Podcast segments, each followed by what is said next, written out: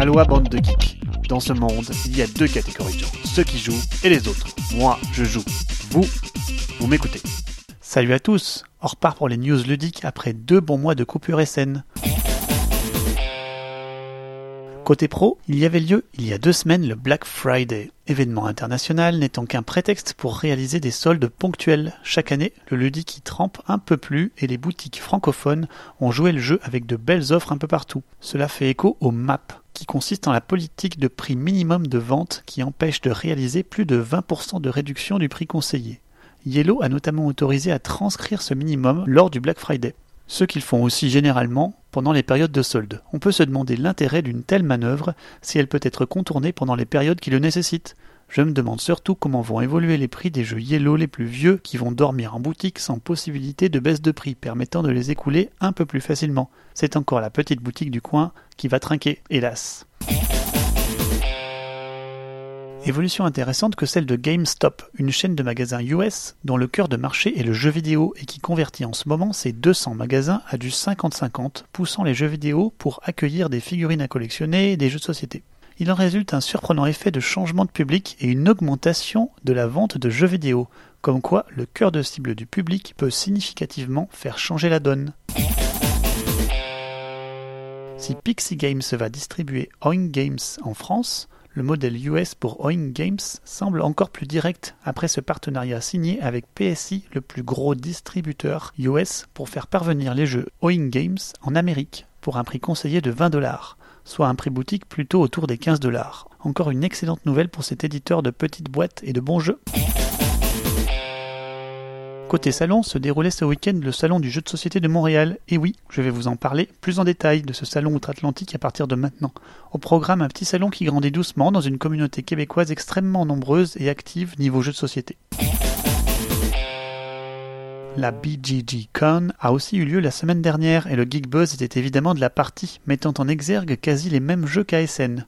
Azul, toujours en tête, suivi par Altiplano, Photosynthesis, Clans of Caledonia et Meeple Circus. Seul Robotech Force of Arms fait son entrée dans ce top 6, un jeu inconnu ici à la licence surtout présente aux États-Unis. Côté sortie, je saluerai cette petite sortie des scènes très peu suivie qui va arriver aux US par Ninja Division. Dance the Firefly, ce jeu de manipulation de cartes avec un cycle de jour-nuit va avoir droit à une bonne diffusion. C'est la beauté des scènes qui récompense quelques jeux aux sorties intimistes.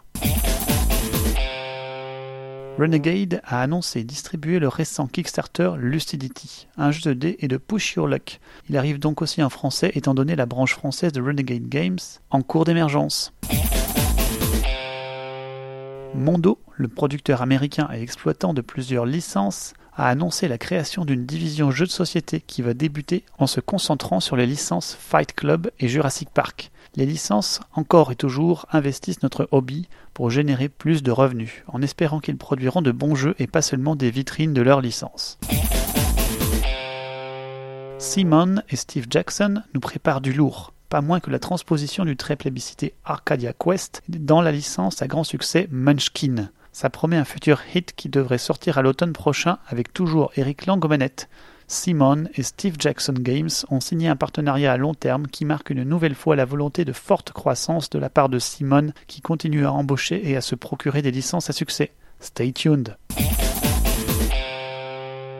WizKids annonce son jeu de déduction et de rôle caché avec Doppelganger, un jeu de cartes à rôle caché qui ne sera pas minimaliste, avec sa bonne centaine de cartes, ses quelques dés et ses jetons.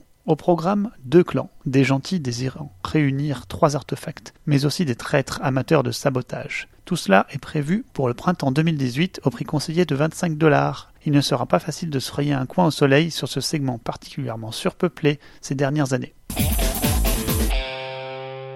Enfin, le prochain jeu de la gamme très à la mode du Legacy sera dans la série des Betrayal, une série peu connue en Europe, mais sur laquelle Rob Davio a travaillé il y a pas mal d'années. Après Betrayal at the House of the Hill, puis Betrayal at Baldur's Gate, ce sera tout simplement Betrayal Legacy, qui arrivera fin 2018 et sera une préquelle de 13 chapitres où il faudra visiter évidemment plusieurs lieux hantés au cours de la campagne.